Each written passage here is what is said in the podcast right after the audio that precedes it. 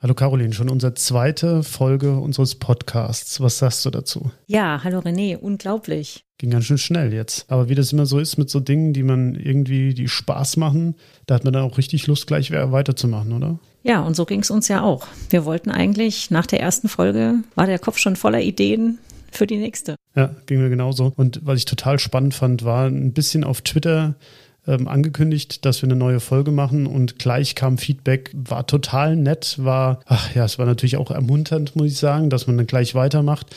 Einen ganz großen Dank geht natürlich raus an die Trekipedia mit Tau Tau und Peter, ja, der Peter, die uns ganz herzlich aufgenommen haben und auch das Discovery Panel hat uns gleich erwähnt. Insofern haben wir ein paar Hörer schon gewonnen und für die machen wir natürlich auch gerne weiter. Ja, herzlichen Dank dafür. Wir haben heute eine neue Folge zusammen angeschaut und werden über die sprechen. Und zwar ist es diesmal eine Folge aus Next Generation, Staffel 2, Folge 17. Englische Titel ist Samaritan Snare und auf Deutsch heißt sie Das Herz eines Captains. Ganz genau. Wir haben uns überlegt, dass wir kurz zur Handlung der Folge, weil es jetzt vielleicht im Gegensatz zu Dear Doctor, die schon allgemein eine sehr bekannte Folge war, vielleicht jetzt auch was ist, was nicht mehr unbedingt jedem gleich präsent ist, einen kurzen Abriss einfach nochmal zur Handlung geben. Und zwar kann man die Handlung der Folge vielleicht grob in drei Teile aufteilen. Kernstück für uns natürlich der medizinische Anteil. Da geht es eigentlich relativ gleich am Anfang schon los, dass wir eine Szene ähm, in der Krankenstation beobachten. Die Ärztin in der zweiten Staffel von Next Generation ist ja Dr. Pulaski. Mhm, genau, Dr. Crusher ist irgendwie, ich glaube, sie ist äh, für die Lehre auf die Erde gegangen. Äh, der Hintergrund war natürlich, dass sie wohl nach der ersten Staffel nicht sehr positive Kritiken bekommen hat und man versucht hat, sie auszutauschen wie wir alle wissen, hat sich das ja dann auch wieder erledigt. Genau, aber aktueller Arzt, aktuelle Ärztin ist eben in dieser Folge Dr. Pulaski, die äh, dargestellt ist, auch so wie sie eingeführt wird, als recht ja ehrgeiziger Charakter, auch wissenschaftlich interessiert, nicht unbedingt vielleicht so auf den ersten Blick zugänglich, könnte man sagen. Wir sehen also Dr. Pulaski im Gespräch mit Picard, und sie ermahnt ihn im Grunde, dass er sich unbedingt jetzt einer anstehenden Herztransplantation unterziehen muss. Und bietet ihm auch im gleichen Gespräch an, dass das gerne auch unter ihrer Leitung auf der Enterprise stattfinden kann. Picard ist eigentlich dann aber sofort ähm, ablehnend und sagt, das möchte er auf gar keinen Fall, vor allem weil dann eigentlich die Crew etwas mitbekommt. Das ist in dem Moment erstmal sein hauptsächlicher Einwand. Somit lässt er sich dann darauf ein, dass das Ganze auf einer Raumbasis durchgeführt wird, diese OP. Aber er legt nochmal speziell Wert darauf, dass also niemand irgendwie was von dieser geplanten Operation erfährt. Darüber müssen wir natürlich nachher auf jeden Fall sprechen, aber vielleicht noch kurz äh, dann zum zweiten Handlungsstrang, nehme ich an.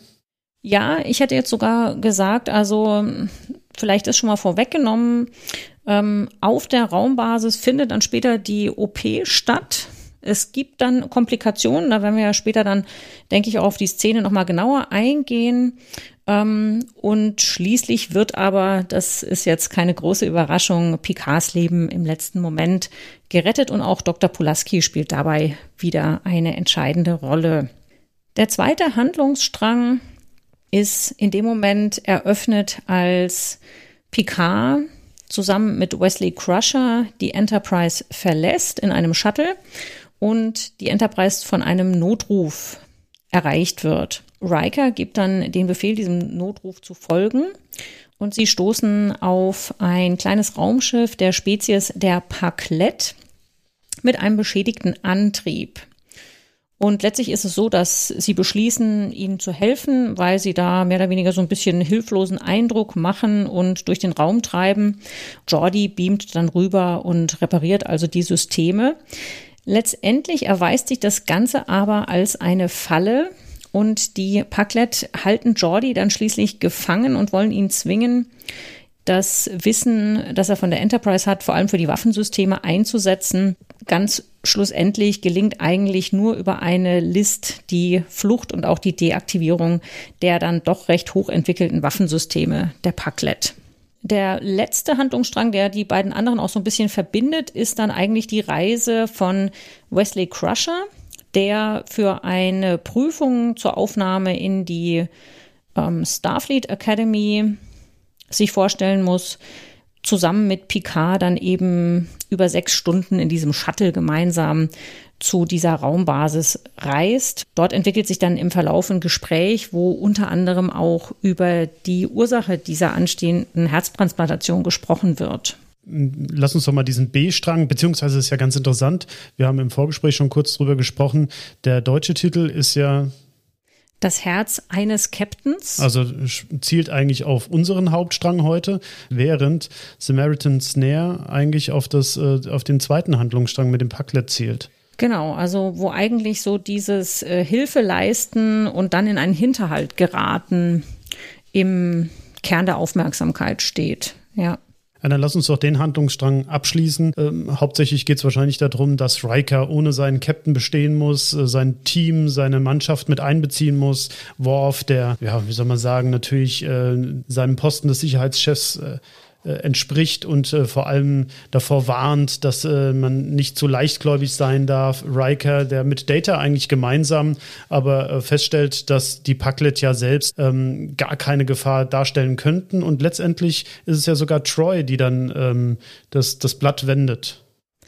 Ja, also du hast es jetzt so ein bisschen abgetan als eine Handlung, die dich jetzt, glaube ich, auch gar nicht so wahnsinnig fasziniert hat. Ich fand es gar nicht uninteressant, weil Sie spielen ja da so ein bisschen auch mit den Vorurteilen, die schon dadurch entstehen, dass diese Packlets so ein bisschen dümmlich dargestellt werden. Ja, auf jeden Fall. Ich meinte jetzt auch mehr, wir wollen uns ja auf das Medizinische konzentrieren und äh, dieser Handlungsstrang hatte jetzt mit dem Medizinischen wenig zu tun. Ja, wobei ich habe dann noch mal darüber nachgedacht und man muss sagen, dieses allgemeine Vorurteil, von dem denke ich keiner so im ersten Kontakt mit einer Person auch ganz frei ist. Ja, also so wie sie auch dargestellt sind, ist so ein bisschen grobschlächtig so. Sie können nicht gut kommunizieren, das wird immer wieder herausgehoben. Sie ähm, machen so ein bisschen langsamen Eindruck. Wie gesagt, sie sind, ähm, ja, sie sehen auch nicht wahnsinnig gepflegt aus. Und da ist einfach schon diese Erwartung an das Gegenüber so ein bisschen damit eigentlich begründet. Und ich denke, das ist was, was man auch selbst immer wieder sich einfach klar machen muss. Vielleicht, wenn man einen Menschen sieht und ja, durch irgendwas, vielleicht auch eine Sprachbarriere oder so, der Kontakt erstmal erschwert ist, dass man vielleicht häufig dann wirklich dazu neigt, äh, denjenigen erstmal zu unterschätzen. Jetzt von seiner Absicht mal ganz abgesehen, ja, die ja hier mm, eher wirklich auch negativ. Also du meinst jetzt im Sinne von Ärztinnen, Patientinnen, Verhältnis, dass man eben niemals einen Menschen unterschätzen sollte? Ganz klar, gebe ich dir vollkommen recht. Ja, also ich denke, es war mm, eigentlich ganz geschickt mit diesem Vorurteil so ein bisschen gespielt, weil am Anfang denke ich, so wie es aufgezogen ist, wirklich alle so denken, oh ja, das ist, ist so eine gemütliche Spezies. Und All male. Ja, genau. Oder zumindest äh, sieht es so aus, ob es wirklich so ist, äh, erfahren wir nicht. Das kann natürlich auch ja. sein, dass äh, wie viele Geschlechter auch immer in dieser ja. Spezies sind. Aber zumindest wir sehen wir nur männliche Mitglieder dieser Crew. Vermeintlich. Vermeintlich, genau. Und ähm, ja, dass man äh, dann aber eigentlich so sie am Ende doch unterschätzt hat. Ja, also jetzt erstmal vielleicht wertfrei. Und ja, ich denke, das ist das, was man mitnimmt. Natürlich, ich sag mal, auch aufgrund des Titels ist es natürlich jetzt nicht hundertprozentig überraschend, dass sich im Verlauf dann hier doch noch Schwierigkeiten ergeben. Also wegen des Titels, weil du meinst, dass Snare in dem Fall dann Falle. Ja, Schlinge, also dass da ein, dass ja. da ein Hinterhalt eigentlich sich aus dieser Hilfssituation auch entwickelt. Möchtest du zu diesem Gespräch ähm, oder zu dieser Situation Wesley und Picard im Shuttle oder sollen wir die einfach so mit dem anderen zusammenfassen? Ich glaube, es wäre ganz gut, wenn wir den B-Strang abschließen oder immer mal wieder kurz einfließen lassen, aber hauptsächlich wollen wir ja wahrscheinlich über das Herz des Captains sprechen. Ich fand es ganz schön gemacht, auch diese Szene, wo Wesley eigentlich darüber nachdenkt, dass er jetzt mit seinem Chef irgendwie sechs Stunden in diesem Shuttle sitzt und wo er sich dann auch Gedanken darüber macht, oh Gott, worüber werden wir sprechen und wie werde ich mich da auch schlagen, vielleicht in diesem Gespräch, in diesem Kontakt. Wie hast du das gesehen? Ja, war nett. Ich habe ja schon währenddem wir es gesehen haben gesagt, also was mir total auf den Geist geht, aber da bin ich natürlich auch ein Kind der 90er? Nein, ich bin kein Kind der 90er. Eigentlich bin ich ein Kind der 80er, aber ich bin. Kommt ein bisschen drauf an, wie weit man die Kindheit nach. Danke. ja, Hört nee, sie äh, denn jemals ganz auf? Nein, natürlich nicht. Ähm, was ich aber eigentlich sagen möchte, ist, ich habe auch einen ordentlichen Bias, wie wir ja auch sagen würde. Also ich bin unglaublich beeinflusst von der Meinung, die auch ich über Wesley schon damals hatte, die sich äh, dann im Laufe der Zeit gebessert hat, insbesondere über den Schauspieler Wesley Crusher, weil er letztendlich nicht als Schauspieler, aber in ja, meiner Meinung nach zumindest als Charakter entwickelt dann sich, sich so entwickelt hat, ja, und dann hat er ja auch so ein bisschen so äh, andere Dinge gemacht, die mir auch gut gefallen haben. Und jetzt mit dem Ready Room auf CBS, der bespricht die Discovery-Folgen, hat er jetzt auch nicht die schlechteste Figur gemacht. Aber der Wesley von damals, das, was mir auf den Geist ging, ist, ich habe bestimmt fünfmal gedacht, warum grinst der so dämlich? Ja, aber er ist halt ein, ein junger Kerl, der einfach auch sehr unsicher ist in dieser Situation. Und ich denke, das kommt jetzt nicht so schlecht rüber. Und es kommt auch ganz gut rüber, dass Picard macht es ihm ja überhaupt nicht leicht. Ja, weil er mit sich selbst beschäftigt ist. Also ja. auch in Picard, wir sind ja in der zweiten Staffel, haben wir das überhaupt gesagt, dass wir in der zweiten Staffel ja, sind? Ja, das, äh, genau, zweite Staffel, ja. ja. Ähm, da sieht man ja auch, dass er noch eine unheimliche Charakterentwicklung durchmachen muss. Also der Picard, der uns da vorgestellt wird, so wie er ist, muss noch unglaublich viel lernen. Also der hat nichts mit dem Picard gemeint, oder nein, nichts ist natürlich, äh, man soll nicht äh, immer in die Extreme gehen. Ähm, er hat wenig mit dem gemeint, wie ich eigentlich Picard dann später raus wahrgenommen habe, ja, selbstkritisch, ähm, über seinen eigenen Befindlichkeiten stehen. Das ist ja überhaupt nicht der Fall. Da sieht man ja schon ja. gleich zu Beginn, du hast es erwähnt, mit Polaski kann er ja offensichtlich gar nicht. Also die kann er nicht leiden. Ja. Und das projiziert er auch als Patient mal gleich auf seine Erkrankung. Also er will sich weder von ihr behandeln lassen, noch nimmt er ihren Rat richtig an. Letztendlich befiehlt sie es ihm sogar. Ja, genau. Und ähm, da gibt es auch so ein paar schöne Formulierungen, finde ich. Also wir haben jetzt die Folge ähm, auf Englisch auch, also im Original geschaut und da sagt sie dann gleich am Anfang so, oh, you, you do have an ego. Ja, und äh, ich denke, das ja, wird ja auch hier ganz gut dargestellt, weil er dann auch das sogar selbst nochmal aufgreift und dann darauf verweist, dass er ja auch ein gewisses Image hat, was eben dadurch gefährdet ist, wenn jetzt die Crew erfährt, dass er operiert werden muss. Ja, aber siehst du das so? Also er sagt ja inappropriate, also es, wär, es ist ja für ihn ähm, äh, geziemt sich das nicht, würde man vielleicht, finde ich, ein schönes deutsches altes Wort dafür, dass er als Captain Schwäche zeigt. Aber das ist doch überhaupt nicht das, wie Picard also wir haben ja auch zusammen Picard, also die Serie Picard, ja. ähm, jetzt muss man schon sagen, letztes Jahr gemeinsam geschaut. Und ähm, da haben wir auch sehr viel über den Charakter Picard uns unterhalten und wie er in den 90ern war, wie er sich über die Filme entwickelt hat, wie er dann in der Serie Picard dargestellt wurde. Ist das der Picard, den du sehen möchtest? Ja, ich glaube, es ist natürlich auch, man bewertet die Figur in der letzten Serie jetzt natürlich ganz anders durch diese Entwicklung, die er früher durchmachen konnte. Also ich denke, da spielt schon mit, du hättest ihn in einer eigenständigen Serie, wenn er nicht auf diese doch recht lange Zeit auch so als Charakter eingeführt worden wäre, hättest du ihn so auch nicht darstellen können, weil dann wäre es vielleicht auch nicht glaubhaft oder authentisch irgendwie rübergekommen. Also deswegen, ich finde, es gab ja schon so Picard-Momente, zum Beispiel, wo er dann zu Wesley sagt, ja, so die wichtigen Sachen, also Kunst, Philosophie, Geschichte, die lernst du sowieso nicht auf der Akademie. Das ist auch wieder tatsächlich mehr der PK, den ich ähm, äh, wahrnehmen möchte. Ähm, um unser Thema wieder zu fokussieren, ich fand ihn auch als Patient unangenehm. Das ist so ein typischer, widerborstiger Patient, den man erst sozusagen überzeugen muss. Ich, ich übertreibe jetzt bewusst, ja. Natürlich ist es, ist es vielschichtiger und es ist auch viel ähm, differenzierter, wenn man mit solchen Patienten umgehen muss. Aber letztendlich haben wir ja hier die Situation, dass er ich weiß gar nicht, warum war er denn überhaupt bei ihr? Hat sie ihn einbestellt? Also so kam es so ein bisschen rüber, ja. ja? Also er ist, glaube ich, nicht, nicht, von sich aus äh, zu ihr gegangen. Ja? ja, genau. Also das wird zwar nicht thematisiert, aber es wird ja schon dringlich dargestellt, dass er sich jetzt dieser Operation zu unterziehen hat. Und er hat ja offensichtlich eigentlich dazu keine Lust und äh, sieht auch nur bedingt die Notwendigkeit, warum das jetzt sein muss. Und da legt sie ja doch Wert drauf, dass sie sagt, es muss jetzt sein. Es kann eben nicht noch warten, weil er dann noch sagt, ja, kann ich noch auf die Mission gehen und ja, so. Die Mission, ganz wichtig, dass er das beobachten muss. Ja, genau. Also was ja jetzt doch irgendwie äh, nicht als so was ganz herausragendes dargestellt wurde, ja, wo sie da hinfliegen. Und ja, was du sagst, das ist, denke ich, schon auch nochmal was Interessantes dass Patienten, die Führungspositionen innehaben, schon auch in dieser Arzt-Patienten-Beziehung oft speziell sind. Und dass es da manchmal nochmal etwas schwieriger ist, wirklich auch auf eine Basis zu kommen und klar zu machen, welche Empfehlungen sind jetzt vielleicht auch wirklich wichtig und wo muss dann der Patient in dem Fall vielleicht auch mal eigene Ansichten zurückstellen. Ja, also das, was du ansprichst, ist natürlich diese gesonderte Situation auch beim Militär.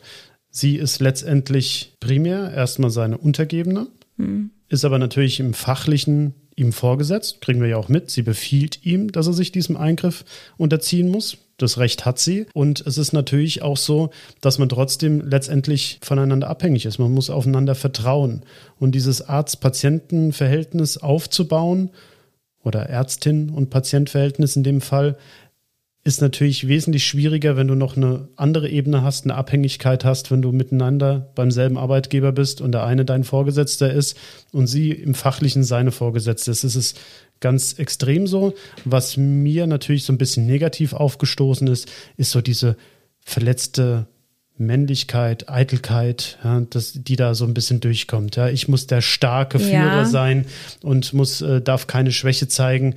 Das, vielleicht ist es, wie du sagst, ist es natürlich auch wichtig, ihm am Anfang so zu sehen, dass er diese Entwicklung macht und später raus, da, wenn wir mit Sicherheit auch noch Folgen besprechen, ist er ja sehr viel einsichtiger, was das angeht. Bei seiner Freundin Beverly Crusher natürlich ja. noch viel mehr als jetzt bei Frau Dr. Polaski. Genau, und im weiteren Verlauf, da ruht er auch schon ein bisschen mehr in sich und hier hat man ja doch noch so ein bisschen diesen Eindruck, er muss eben auch dieses, dieses Bild von sich als, als starker Anführer. Das muss er auch, ähm, so wie er das einschätzt, auf jeden Fall erhalten. Aber ist das jetzt, wir befinden uns ja im 24. Jahrhundert, da sollte man doch eigentlich meinen, dass man da schon weiter ist. Ich glaube auch, dass das was ist, was man heute so vielleicht nicht mehr in dieser Form aufgreifen würde, weil dieses. Also du meinst jetzt heute im Sinne von wirklich heute, 25 Jahre ja, also nach denke, der Serie? Ja, genau. Also ich denke, wenn man jetzt heute eine ähnliche Szene in einer Serie drehen würde, dann weiß ich nicht, ob man das noch so darstellen würde, weil ich glaube schon, dass dieses, was du jetzt gesagt hast, so diese, dieser Angriff ja auch auf, auf eine Männlichkeit, ja, so auf diese körperliche Stärke, die da auch als wichtig angesehen wird. Da ist man vielleicht ein kleines Stück weiter, aber so viel dann auch nicht. Wenn man sich mal umschaut, dann ist es, denke ich, heute immer noch so, dass in Führungspositionen Themen wie Krankheit oder körperliche Schwäche sind schon noch tabuisiert und sind auch noch weiterhin sehr negativ besetzt. Absolut. Und das ist ja was, was sich aber ändern soll. Und deswegen sollen uns ja diese Utopien dabei helfen oder uns zeigen, dass es eine andere Möglichkeit gibt und dass eben diese körperliche Schwäche, wie du es gesagt hast, ist keine Schwäche, sondern er hat einfach etwas, das behandelt werden muss. Es wird ja auch die ganze Zeit gesagt, das ist ein Routineeingriff, dass sich das jetzt dann im Verlauf des Ganzen etwas anders darstellt, steht ja aber auf einem anderen Blatt. Aber wegen eines Routineeingriffs dann trotzdem so ein Theater zu machen, sich so darzustellen, als würde man eine Schwäche zu offenbaren, hat sich mir nicht ganz erschlossen. Das, da ist dann so der Zeitgeist reingekommen, weil es geht ja um eine Herztransplantation. Jetzt sind wir schon, wie wir es ja eben schon gesagt haben, zwar schon wieder 25 Jahre weiter und auch heute ist eine Herztransplantation nichts mehr, nicht mehr das, was es Mitte der 90er war. Aber es war natürlich etwas, was noch als sehr ähm, essentiell gesehen wurde, weil natürlich das Herz und das Hirn sind die einzigen Organe, die absoluten lebensnotwendig ja. sind. Ich würde dir aber ein Stück weit widersprechen. Weil das Interessante ist ja tatsächlich, es handelt sich um eine gut behandelbare Erkrankung jetzt aus Sicht dieser dargestellten Zeit. Ja, also eigentlich geht es ja im Gespräch darum, naja, das muss jetzt halt gemacht werden. So ein bisschen wie ganz platt gesagt eine neue Zahnfüllung, das muss jetzt halt repariert werden und dann geht's ja ganz normal weiter. Da geht er ja eigentlich, also Picard geht ja davon erstmal auch aus, dass das jetzt an sich ähm, schon gut geht. Also Schon, aber er zweifelt ja, ne? Als er dann im Shuttlecraft sitzt mit Wesley, also er bestätigt sich ja selbst darin, dass er sagt, es hat nur 2,4% Mortality. Und ähm, ich meine, es wäre ja so, dass wir mit Mortalität meinen wir ja die, die Sterberate in der Bevölkerung, während mit Letalität ja mehr die Sterberate beispielsweise bei diesem Eingriff gemeint ist. Also 2,4% ähm, der Patienten versterben bei dem Eingriff, was nicht wenig ist, trotz allem. Ja, das hört sich wenig an, aber das ist auch für unsere Verhältnisse heutzutage nicht wenig. Ja, und das hat mich eigentlich auch gewundert, weil als er das gesagt hat, ich denke, sie haben es schon eingebaut, dass man denkt, oh ja, das ist ja nicht so viel, aber ich fand es viel. Also ich habe dann auch gedacht, was, das ist ein Eingriff zu dieser Zeit mit einer Sterblichkeit von über zwei Prozent. Also ich fand es tatsächlich auch nicht so eine ermutigende Quote. Ja, aber gut, äh, aber vielleicht ist das eben genau der Punkt. Wir befinden uns Mitte der 90er und es geht um eine Herztransplantation. Da ist natürlich da damals die Sterberate eine ganz andere gewesen. Ja, also dann bei einer Sterberate, äh, bei einer, Entschuldigung, bei einer Herztransplantation in den 90ern sind weitaus mehr als 2,4 Prozent der Patienten verstorben, weil das auch ein ganz selektiertes Klientel ist, auch heutzutage ja. noch. Ja. Und trotzdem, ich habe es dann auch interessenshalber mal nachgeschaut liegt bei Herztransplantationen die Fünfjahres-Überlebensrate so zwischen 70 und 80 Prozent, was ich wiederum für dieses heutzutage. Doch, ja, heutzutage, heutzutage ja. genau, für dieses schwere Krankheitsbild ist jetzt kein Bereich, in dem wir beide arbeiten, das muss man auch dazu sagen. Aber fand ich jetzt eigentlich, das ist ja schon spricht ja für einen deutlichen Fortschritt auch bei diesen doch großen, schwerwiegenden Eingriffen. Und so soll das ja auch uns suggeriert werden. Also insofern hat es schon gepasst. Dass es heißt, im 24. Jahrhundert ist das ein Routineeingriff. Ein bisschen beißen tut sich aus meiner Sicht, dass eben eine Mortalitätsrate, äh, eine Letalitätsrate von äh, 2,4 Prozent eben nicht gering ist. Genau, also da muss man sagen, da wären wir auch heute noch, wenn wir jetzt hören würden, bei einem sogenannten Routineeingriff, ich sag mal Blinddarm oder so, wäre die Rate bei 2,4 Prozent. Ja, wäre man jetzt nicht unbedingt begeistert. Wäre man nicht entspannt, genau. Genau. Äh, gut, ähm, also wir, wie sind wir eigentlich drauf gekommen? Genau, dass er eigentlich mit Wesley in, im Shuttle sitzt und sich selbst doch Mut macht, obwohl er ja eigentlich davon ausgeht, dass es ein Routineeingriff ist. Und er wollte von Anfang an nicht, obwohl Polaski zu ihm sagt, ich kann das auf der Enterprise machen, dass das auf der Enterprise geschieht. Wahrscheinlich, weil er keine Schwäche zeigen wollte. Ja. Das wird ja auch ganz am Schluss der Folge nochmal so ein bisschen aufgegriffen. Aber meinst du, das war alles? Also ich hatte, ich hatte äh, ganz oft darüber nachgedacht, die haben ein ganz schlechtes Verhältnis zueinander. Und das spielt unglaublich in das Professionelle bei ihnen mit rein. Ja, und es ist ja schon auch eine Situation, er ist ja der Captain. Er ist eigentlich derjenige, der die Kontrolle über das Schiff hat. Und in dieser Situation, während so einer OP in der Narkose, ist ja eigentlich die maximale Aufgabe von Kontrolle, also der maximale Kontrollverlust auch in dem Moment gegeben. Und ich denke auch, dass da dieses Persönliche in seiner Ablehnung zumindest auch mitgespielt hat. Dass er sich eigentlich in dem Bereich und unter einer Person, wo er eh nicht ganz überzeugt ist, dann in so einen absoluten Kontrollverlust begibt, das hat ihn, das hat ihn tatsächlich sehr abgeschreckt. Aber was wir vorhin noch angesprochen hatten oder was du gesagt hattest, dieses, ist es wichtig, ob die Krankheit gut behandelbar ist? Also macht es einen Unterschied, ob ich offen damit umgehe, wenn eine Krankheit gut behandelbar ist? Da glaube ich, sind wir an manchen Stellen heute immer noch nicht weiter. Weil es gibt durchaus Krankheiten, die gut zu behandeln sind und die weiterhin trotzdem mit einem hohen ja, Stigma und äh, einer hohen Tabuisierung einhergehen. Das ist so. Und da müssen wir fortschreiten, müssen aufklären, dass eben diese Erkrankung nicht gleichzeitig ein Stigma, wie du es nennst, ist, ich weiß nicht warum, aber ich muss jetzt an so, so Personen wie, wie die Ministerpräsidentin von Rheinland-Pfalz denken, ja, die, die trotz ihrer MS-Erkrankung ist die ja Ministerpräsidentin in einem sehr stressigen, sehr anspruchsvollen Job oder nehmen wir Schäuble, der im Rollstuhl sitzt. Ich weiß nicht, ob das in den Mitte der 90er, ähm, ob wir da schon so weit gewesen wären, das zu akzeptieren, wie das dort auch läuft. Ich glaube, Schritt für Schritt werden wir besser, aber wir sind noch lange nicht da angekommen, wo wir sein sollten. Und da möchte ich in zeitgenössischen Serien, kleiner hin zu Discovery oder auch zu PK, möchte ich das eigentlich sehen, dass wir weiter sind. Das soll eine Utopie sein. Ja, genau. Und ich denke, es wird auch zunehmend aufgegriffen. Aber es ist tatsächlich in vielen Bereichen der Gesellschaft, also ich denke, du hast jetzt ein paar Positivbeispiele genannt, wo man einfach sieht, Menschen leben auch mit einer chronischen Erkrankung oder nach einer Verletzung wie einer Querschnittslähmung und können anspruchsvolle Berufe weiterhin ausüben. Aber jetzt schauen wir uns vielleicht mal äh, Trump an mit seinem Verständnis von Krankheit, Gesundheit, auch körperlichen Aspekten, ja. ja. wo das ja jetzt auch zuletzt immer thematisiert wurde und bis hin eigentlich zu seiner, ja, wahrscheinlich Corona-Infektion, wie das dann auch ausgespielt wird. Ne? Also der, die Person als, als Sieger über dieses Virus, über diese Krankheit und dass das dann im übertragenen Sinne auch etwas aussagen soll. Ganz genau. Und Trump ist für mich der absolute, das Paradebeispiel für den Rückschritt. Das ist äh, genau das Konträre zu dem, wie ich gerne möchte, dass es sich entwickelt. Das ist jetzt meine persönliche Meinung, ganz klar.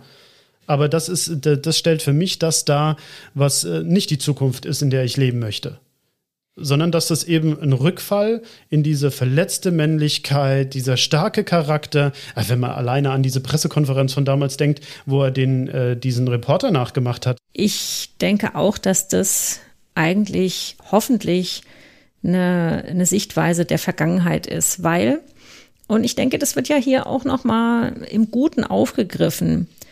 Was würde es denn heißen, wenn jeder von vornherein aussortiert wäre, der jetzt zum Beispiel Herzprobleme hätte? Dann wäre Picard kein Captain. Genau, und das fand ich auch ganz schön, dass es ja in dieser Folge schon aufgegriffen wird, warum er überhaupt ein, ein, künstliches Herz oder es wird ja nicht genau gesagt, ob es wirklich ein künstliches Herz ist, aber zumindest hat er eine Herztransplantation schon mal hinter sich gehabt und er erkennt ja selbst, das war, weil er Vorlaut? War ja, der Cocky? Äh, Hat er es Cocky genannt? Ja, ich meine ja. Und er ist letztendlich ist er aus mit auch eigenem Verschulden in einen Streit geraten und äh, hat sich dann da voll auch mal in eine körperliche Auseinandersetzung begeben. Ist niedergestochen worden und ist, und fast ist dann gestorben, ne? niedergestochen ne? worden. Und auch da ist, denke ich, wichtig, das kommt ja dann auch vielleicht in dieser Szene eben der Captain und dieser junge Kadett so ein bisschen rüber. Ensign, bitte. Ensign, Entschuldigung, Entschuldigung diese Möglichkeit, man kann sich entwickeln. Man kann ein Heißsporn sein, vielleicht mit, keine Ahnung, 18 oder 20. Und das heißt aber nicht, dass man nicht mit der Zeit immer noch dazulernt und auch vielleicht sich selbst dann mal differenzierter betrachten. Da sind wir jetzt wieder die Situation, in der Situation mit Polaski, dass er das für sich selbst aber noch nicht komplett reflektiert hat. Er ist noch nicht so weit zu sagen, ich habe ja eigentlich, hätte ich schon draus lernen müssen. Es war mein Charakter, der mir im Wege stand. Und das finde ich ja das Schöne, um das Ende auch vorwegzugreifen. Ich denke, es haben alle die Folge sowieso schon gesehen. Polaski, oder ich glaube, du hast ja auch schon gesagt, Polaski rettet ihn ja sogar. Und das finde ich extrem ja. gut. Also das fand ich, das fand ich wirklich an der Folge wirklich gut. Ja, und ich fand es auch äh, ganz okay, weil er weiß das ja nicht, weil er ja tatsächlich dann in Narkose ist und äh, dann diese Komplikationen bei der OP auftreten. Polaski letztlich als Spezialistin zur Rettung dann dazugerufen wird.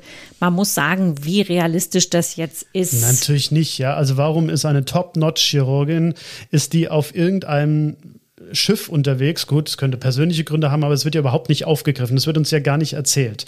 Warum ist sie eigentlich auf diesem Schiff unterwegs, obwohl sie so eine Spezialistin für so ein, äh, für eine Herztransplantation oder ich nehme an, dass sie, das, das man kann es ja immer nicht so genau sagen, ob die noch spezialisiert sind. Wir hatten es ja in der letzten Folge schon mit Flox, der ja äh, der absolute Allrounder ist und ähm, das soll ja, sollen ja alle Schiffsärzte so ein bisschen darstellen, aber sie scheint ja zumindest spezialisiert auf Chirurgie zu sein und vielleicht sogar auf Herzchirurgie. Chirurgie. Ja, also so wird es zumindest dargestellt und sie rettet dann im Grunde auch diese, diese Operation. Und als er aus der Narkose aufwacht, ist das Erste, was er sieht, ist ja ihr Gesicht.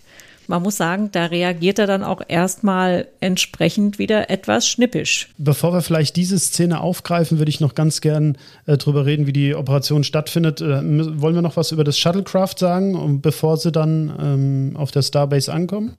Ja, ich denke, wir können vielleicht in den OP direkt einsteigen, weil das waren doch schöne, seltsame und teilweise sicherlich auch von der Realität doch weit entfernte Szenen. Also von der heutigen Realität auf jeden Fall. Ob das die zukünftige Realität sein wird, ja, wage ich auch zu bezweifeln. Das Erste, was mir aufgefallen, also man muss dazu sagen, äh, ich bin ja Chirurg oder äh, ich bin zumindest in einem chirurgischen Fach tätig, sagen wir es mal so. Und ähm, das Erste, was mir aufgefallen ist, warum tragen die denn rot?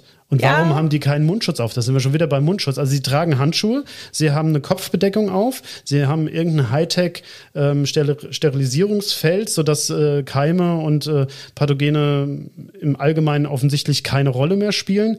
Aber dennoch äh, haben sie irgendeine Arbeitskleidung an mit ein bisschen strangen Kopfbedeckung, hat mich so ein bisschen an Q erinnert, als er Richter war. Ja, es hat so ein bisschen was ja so ein bisschen äh, religiöses fast. Also es, es ist so, sind so ein bisschen, mich hat so ein bisschen an an Bischöfe erinnert, vielleicht auch von diesen, von der roten Farbe her oder so, ja, mhm. dieses Kardinalrot. Und dann sind ja auch diese Kopfbedeckungen so ein bisschen geformt. Also die ja. sind, ja, dieses Rot, Rot macht keinen Sinn. Also Nein. Rot, äh, gut, die heutige OP-Kleidung ist ja deshalb grünlich, bläulich, da, damit sie nicht reflektiert. Eigentlich ist die Farbe weiß. Warum? Weil man da eben Schmutz gut sieht. Weil man sieht, dass wenn es jetzt stark blutet, irgendwas vollläuft. Das ist ja auch heute noch so, die Kompressen sind auch meistens weiß. Man kann gut sehen, wie, wie die sich verfärben, ob da ein gewisser Blutverlust ist. Klar, wir haben noch andere Techniken. Wir haben im Sauger, sehen wir, wie viel Blutverlust vorhanden ist. Ich will gar nicht so sehr ins Detail gehen. Ähm, aufgefallen ist mir eben dieses Rote. Das sollte ja irgendwas symbolisieren, ganz offensichtlich. Ja, also warum sie rot genommen haben, ganz kann ich es auch nicht verstehen, weil ich finde es, gut, es grenzt sich dadurch so ein bisschen von dem, wie man sich ein OP heute vorstellt, ab ich könnte mir vorstellen, dass das sogar der Hauptgrund war. Also ich habe es dann auch. Ich, ich habe zwischendrin darüber nachgedacht, ob der Grund war, so nach dem Motto, es fließt ja kein Blut mehr und deshalb können wir rot nehmen. Aber vielleicht war das eben eine sehr chirurgische Sichtweise. Ja, der Gedanke ist mir jetzt tatsächlich nicht gekommen. Ich fand, es war auf jeden Fall auch so bedrohlich dadurch. Also ich habe mir schon auch überlegt, so diese psychologische Wirkung, die ja von Farben doch auch immer ausgeht. Also wenn du da die Augen schließt als Patient und alles um dich herum ist irgendwie in diesem, man kann schon fast sagen, blutrot gekleidet. Also angenehm war jetzt dieser Anblick nicht gerade. Nee, fand ich auch nicht. Nochmal auf den OP, oder wir sind ja die ganze Zeit im OP, um auf die Situation zurückzukommen, äh, was ja, ich glaube, mit die erste Szene im OP ist, dass man dieses künstliche Herz in einem Glaszylinder oder was auch immer Zylinder sieht. Wie ähm, hast du das empfunden? Ich fand, das war natürlich vielleicht, um nochmal so ein bisschen zu verdeutlichen, was, was hier passiert, dass hier wirklich auch, gut, sie nennen es ja auch irgendwie Cardiac Replacement. Ich meine, heute würde man wahrscheinlich viel mehr so mit ähm, organischen Mitteln arbeiten. Also das Herz würde viel mehr wie ein Herz aussehen, hätte vielleicht auch Muskelanteile drin, die irgendwie erzeugt werden. Das sieht man ja auch bei Discovery später raus, die ja eigentlich zeitlich vor TNG spielt, aber eben 25 Jahre ja. danach gedreht wurde, dass, dass wir das heute, würden wir das nicht mehr als modern empfinden, was da gezeigt wurde. Ja, heute würden wir eigentlich sagen, warum hat keiner aus irgendwelchen Stammzellen einfach ein neues Herz gezüchtet und dann kriegt er das ja, oder es ist irgendwie kombiniert eben mit irgendwelchen Techn Mittel, technische Mittelchen dürfen ja wegen mir drin sein, aber das sah ja wirklich aus, als würde man eine Wasserpumpe nehmen, die dann halt einfach nur ein paar mehr Anschlüsse hat. Ja, genau. Also was ich dann ganz, ganz gut fand, was wiederum vielleicht gar nicht so weit aus dieser OP-Welt weg ist, obwohl ich da persönlich nicht äh, tagtäglich drin arbeite, ist ja dann doch so ein bisschen dieses Gebaren gewesen, ja, dass der, der Chefchirurg so ein bisschen, bevor es überhaupt losgeht, eigentlich sehr selbstsicher auftritt. Entschuldigung, äh, muss ich jetzt natürlich reinhaken. Ich glaube schon, dass es wichtig ist, dass man Zuversicht signalisiert. Ob das jetzt der richtige Weg war, wie dieser Chirurg das gezeigt hat, da äh, bin ich mir auch nicht sicher. Ja, man kann auch Zuversicht einem Patienten gegenüber geben, ohne dass man äh, ihm, äh, ja, ohne zu gockeln. Ja? Da sind wir wieder ja. bei, bei Gockeln. Ja? ja? Also man muss nicht sich darstellen und so tun, als äh, wäre man äh, der Beste, der Besten, der Besten. Ja, und natürlich, du hast schon recht, auch im OP muss ja jemand die Führung irgendwo übernehmen, auch gegenüber diesem Team und sagen, okay, wie machen wir es? Wir machen es jetzt so und so. Und deswegen ist, denke ich, auch so eine, ja, da eine gewisse Führungsstärke und Eindeutigkeit ja auch nicht schlecht. Das hat ja der Captain auf der Brücke auch, wenn du so willst. Der führt ja auch die Mannschaft und muss ja auch Führungsstärke zeigen. Das muss in dem Fall der Hauptoperateur auch. Was ich schön fand, was auch tatsächlich ähm, glaube ich, für die 90er sehr modern war, auch wenn es in Amerika spielt, die da ein bisschen weiter waren als wir damals, fand ich, dass, dass er tatsächlich auch sowas wie ein Team-Timeout gemacht hat. Also, dass er vor der Operation nochmal durchgegangen ist, was haben wir heute vor, wen operieren wir, ja. ähm, was, was erwarten wir. Also, äh, ich meine, er hat es ein bisschen flapsig gesagt, äh, wir werden rechtzeitig zum Mittagessen oder zum Essen ja, wieder hier genau. draußen sein, aber das, das ist schon etwas, was, was man heutzutage so machen würde, dass man sagen würde, ähm, man Komplikationen schon im Vornherein erwartet, weil gewisse Nebenerkrankungen da sind sind oder ähm, der Patient mit irgendetwas äh, vorbelastet ist. Das hat er, meine ich, sogar auch gesagt, dass das sozusagen der zweite Ersatz ist. Also Und das fand ich recht modern, das fand ich gut. Schlecht fand ich natürlich auch aus meiner Sicht wieder, dass es natürlich ein alter Mann sein muss. Ja. Wobei das ja eine gute Wendung hat. Genau, also letztendlich rettet ja in dem Fall dann zum Schluss die Spezialistin die Situation. Äh, und ähm, bevor ich auf die Situation eingehe, ähm, können wir ja ganz kurz darüber sprechen, was während der Operation passiert, warum es überhaupt zu einer Komplikation kommt, obwohl es wird nicht direkt gesagt, dass es zu einer Komplikation kommt. Wir, ähm, sonst würden wir dazu sagen, es kommt jetzt irgendein Techno-Babble, irgendein ja. eine Begrifflichkeit, die nicht unbedingt was mit der Realität zu tun hat und das ist ja hier im medizinischen Sinne genauso. Es werden Begrifflichkeiten genutzt, die darauf hinweisen, also es wird irgendwo von Myokard gesprochen, also der Herzmuskel ja, spielt eine Rolle. Genau. Irgendeine Unverträglichkeit scheint auch da zu sein, sogar auf molekularer Basis, was natürlich dann wieder das sehr moderne wäre, weil äh, in den 90ern und auch heute es noch recht unvorstellbar ist, dass man auf molekularer Basis eingreift bei einer Transplantation oder bei einer Operation im Allgemeinen äh, in dem Sinne nicht. Ja. Ähm, ähm, aber die, die Begrifflichkeit, die da genutzt wird, gibt es ja so in dem Sinne nicht. Nee, genau. Also wir haben ja dann auch eben, um sicher zu sein, so diese englischen Begriffe auch nochmal nachgeschaut, aber das waren schon teilweise einfach auch ja, Kunst, Kunstworte. Was war das, äh, was Metabolismus äh, sein ja. könnte? Metabolischen oder irgendetwas ja, in der Richtung? Also es war auf jeden Fall zum Beispiel diese äh, Thoracic Polychromatics. Äh, also, dass, dass irgendwas im Thorax, also im Brustkorb stattfindet, das können wir uns noch vorstellen, aber was Polychromatics, äh, Vielfarbigkeit, ja. gut, das könnte ein bisschen auf Myoglobin anspielen oder überhaupt ja, auf oder Hämoglobin. es war ein Ergebnis eben von diesem, von diesem Scan-Vorgang, weil es sind ja so es sind ja so Geräte auf das OP-Feld gerichtet, die zum einen wohl so eine Scanner-Funktion haben, zum anderen aber auch später tatsächlich, also sie nennen es dann Fuse, also die wohl irgendwie dann auch äh, dazu genutzt werden, dieses Herz vielleicht mit Gewebe zu verbinden. So hm, hätte ich es hm. mir jetzt vorgestellt. Also es war mehr als koagulieren auf jeden Fall, also verschließen, das, das war es ja. nicht. Ich denke auch, so wie du sagst, das Verbinden, Fuse, das könnte es gut sein. Das war natürlich spannend, weil das natürlich noch weitaus mehr über das hinausgeht, was selbst heute schon als sehr modern gilt. Also ähm, OP-Robotik, äh, irgendetwas in der Richtung, wird ja als modern aufgefasst. Ähm, endoskopische Verfahren, da ist man ja offensichtlich einen ganzen Schritt voraus ja. Ja, mit diesen Scannern. Was ich aber spannend fand, war, zwischendrin sah es immer so aus, als würden die mit ihren Händen noch irgendwas machen. Was haben die denn ja. über diesen, über diesen, äh, das ist ja wie so eine Brücke, die über ihm liegt, wo man ja eigentlich vermeintlich denkt, es kommen äh, entweder irgendeine Scanner-Technologie oder ja, Scanner-Technologie hast du ja auch gesagt, äh, oder sogar Transporter-Technologie spielt ja ja offensichtlich eine Rolle, was ja auch Sinn machen würde. Aber wie kommt er denn jetzt mit seinen Händen da rein Aber irgendwie warum? waren sie dann immer so, ohne dass man es genau gesehen hat, tatsächlich mit den Händen. Also es war ja über dem Brustkorb so ein kleiner Bogen. Man kann sich vorstellen von der Form wie so ein Frühstückstisch eigentlich und dahinter hat man ja nie gesehen, was passiert. Aber sie haben immer ihre Hände da so hinten dran gehabt, als ob sie irgendwie in diesem Brustkorb auch dieses Herz irgendwie auch anfassen.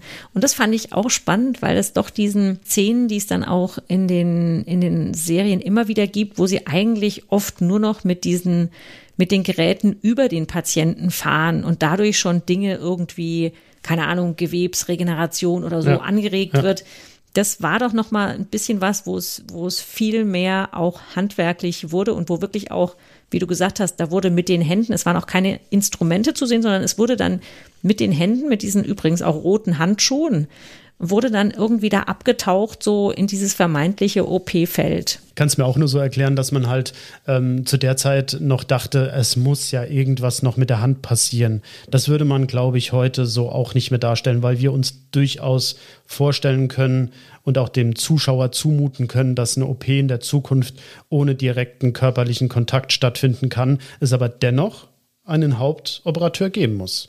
Ja, genau. Also ich denke, das ist genau das, was du gesagt hast. Also heute die allermeisten Leute haben schon von Operationen, wie es dann immer landläufig heißt, so in Schlüssellochtechnik. Ich bin in Schlüssellochtechnik operiert worden. Das Don't sind ja, get me started. Hier kann ich jetzt als OP-Außenstehender natürlich das ein bisschen lockerer berichten.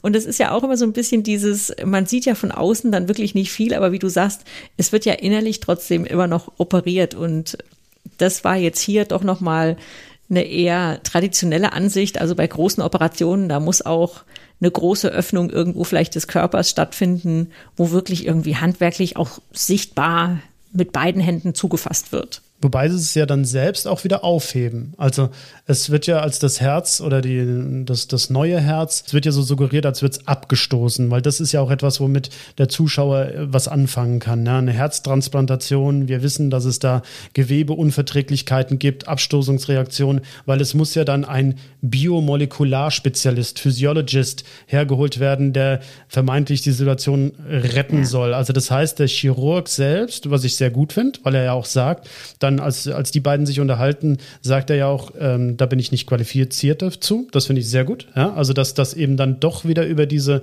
diese Eitelkeit, die wird überwunden und man gibt zu, dass man etwas nicht kann. Warum auch immer. Wobei man sagen muss, und das ist ja auch nicht so ganz fernab von der Realität, bevor jemand dazu gerufen wird, wird noch geflucht. Weiß also ich nein, völlig von mir. Es wird okay. auf gar keinen Fall. Dann natürlich ist das natürlich geflucht. eine. Ja, wollte schon sagen, da ist das natürlich eine völlig falsche Vorstellung meinerseits, dass zwischendurch dann einfach, wenn es nicht läuft, natürlich auch äh, Stress auftritt. Und das war, denke ich, auch ganz gut dargestellt. Es kam dann doch einfach dazu, die Beteiligten waren im Stress und wussten sich dann letztendlich selbst nicht mehr zu helfen und haben aber natürlich korrekt reagiert, ja, und nicht einfach weitergemacht, sondern haben dann jemanden dazugeholt. Äh, das war dann eben dieser schon genannte Biomolecular Physiologist. Der offensichtlich dann, was macht er? Er macht eine Art Untersuchung, stellt fest, die Situation ist so im Moment nicht zu retten. Nein, stimmt nicht. Er stellt eigentlich fest, es gibt eine Möglichkeit, die Situation zu retten, sonst würde ja auch Picard nicht überlegen. Wird jetzt nicht genau ausgearbeitet. Ne? Also sie stellen beide gemeinsam fest, also wenn es jetzt hier nicht irgendwie gleich weitergeht, dann stirbt der Patient. Dann wirft ja dieser Spezialist ihm noch so irgendwie vor, wollen Sie das denn gar nicht unbedingt versuchen? Und dann kommt ja diese Aussage, ich bin dafür nicht qualifiziert. Also es geht anscheinend nochmal um eine andere Prozedur als die, die ursprünglich geplant war. Ich weiß jetzt nicht, konntest du dich an diese Folge erinnern? Ja, also man muss sagen, ich habe Next Generation nicht komplett durchgeschaut und ich konnte mich jetzt an diese Folge nicht speziell erinnern. Und dann wäre meine erste Frage an dich. Wusstest du, wer kommt? Dass Pulaski kommt. Ja, hm. also hast du es in dem Moment geahnt, als er sagt, ich kenne jemanden, der diese Prozedur durchführen kann?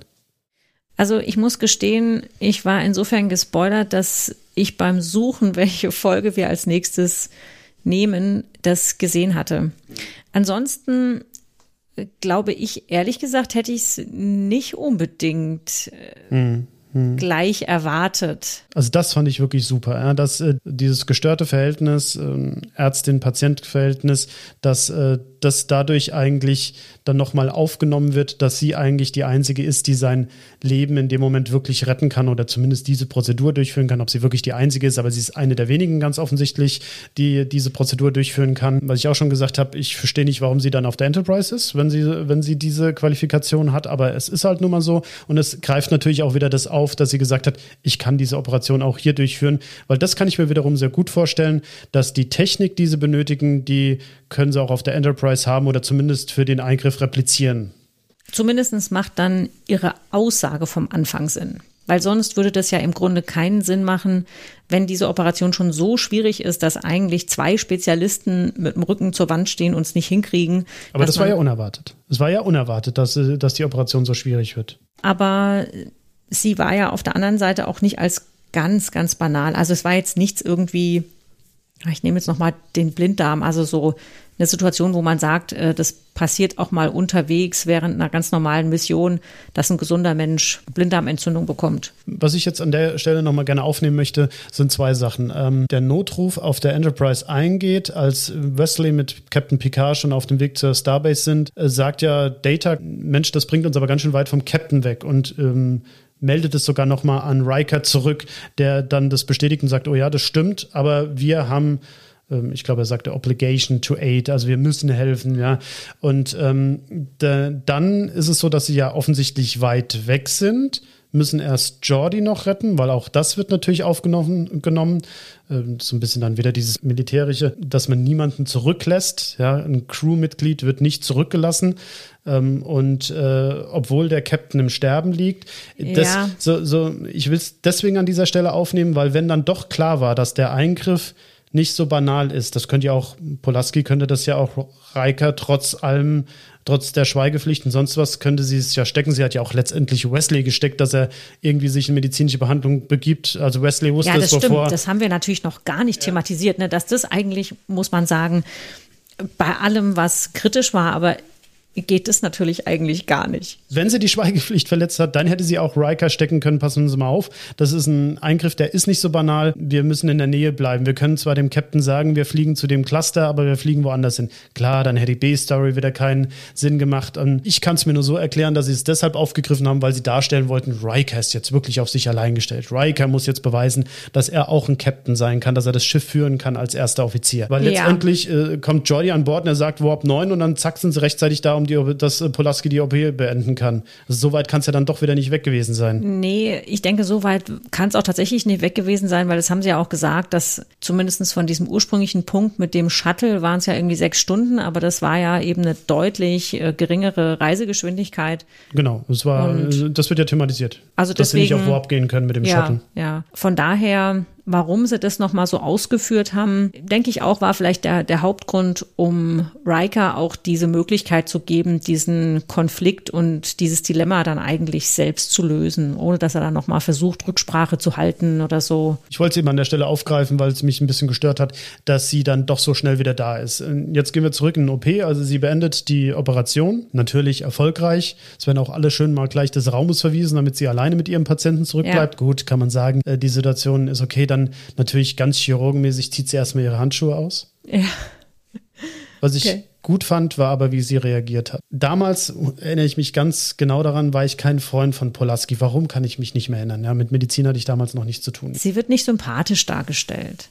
Also sie ist jetzt kein Charakter, wo man finde ich, ich habe jetzt noch nicht viele Folgen mit ihr gesehen, aber ich finde sie jetzt auch nicht einen sympathischen Charakter, wo man jetzt gleich sagt, irgendwie, oh, da hätte man jetzt Lust, irgendwie direkt mal. Sie ist ein bisschen raubeinig, oder? Ja, sie ist ein bisschen raubeinig und ähm, sie macht es auch dem Gegenüber jetzt nicht unbedingt sehr einfach. Gerade Picard, finde ich, macht es sehr einfach. Ich meine, er wacht aus der Narkose auf und motzt sie erstmal an, was sie da überhaupt will. Er weiß ja, gut, er weiß natürlich nicht, was passiert ist, aber sie bleibt, also in dem Moment, finde ich, bleibt sie unglaublich professionell und freundlich. Ja, und dann sagt sie ja diesen schönen Satz irgendwie, you're still invincible. Sie sind immer noch unbesiegbar, keine Angst. Ja. Auf der anderen Seite denke ich, ist sie insofern natürlich auch nicht angegriffen, weil was, was hätte sie anderes jetzt erwartet von ihm als eigentlich vielleicht so eine Reaktion? Vielleicht hätte es sie mehr rausgebracht, wenn er jetzt in Tränen ausgebrochen wäre und ihr gedankt hätte.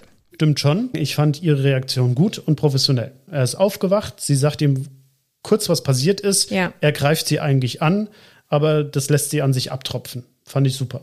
Das stimmt, das stimmt. Da hat sie eigentlich sehr, ja, wie du sagst, professionell und auch neutral reagiert, ohne dass sie ihm jetzt daraus eigentlich einen Vorwurf gemacht hat. Und sie hat es auch nicht ausgekostet. Oder zumindest hatte ich nicht das Empfinden, als hätte sie die Situation ausgekostet. Nee, das denke ich auch. Aber das wäre natürlich auch sehr problematisch gewesen. Ganz also, genau. Gerade so eine, so eine Situation, wo das Gegenüber hilflos ist, auszunutzen, ist, ja, denke ich, wäre auch ganz, ganz schwierig gewesen, das dann irgendwie äh, zu rechtfertigen.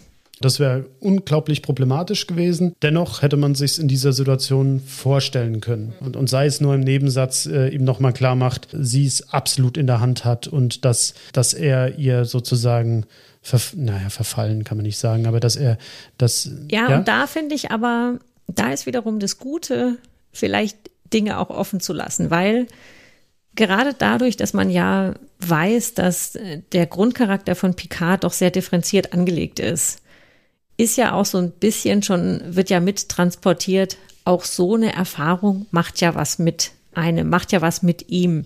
Das ist ja eigentlich genau das, was er selbst vorher im Shuttle mit Wesley so besprochen hat. Ja, so was machen Erfahrungen denn auch mit uns? Und da muss ich mich jetzt auch ein bisschen vom Anfang gleich revidieren, weil natürlich alleine in dieser Phase des Shuttleflugs macht er ja schon eine sehr starke Charakterentwicklung durch, weil da ist es ja schon so, dass er ist zwar immer noch die ganze Zeit ja, ein bisschen wie so ein kleiner Junge beleidigt und mit sich selbst beschäftigt, ähm, dass er das jetzt äh, durchmachen muss und auch so ein bisschen selbstmitleidig, aber letztendlich ähm, kehrt er ja dann doch wieder diesen Picard raus, der eben belesen ist, der ein, der das Studium Generale, würde man sagen, also die, die, diese äh, in allem ausgebildet zu sein, eigentlich sogar favorisiert gegen dem, dem gegenüber, was die Akademie bietet. Ja, genau, ich denke, er macht es jetzt nicht völlig klein. Er sagt schon, das, was man in der Akademie lernt, ist notwendig, aber das macht es nicht aus, um ein guter ja, Captain genau. später zu sein. Ja, und das ist ja wirklich auch so eine Szene, da steht er so in der, in der Mitte des Bildes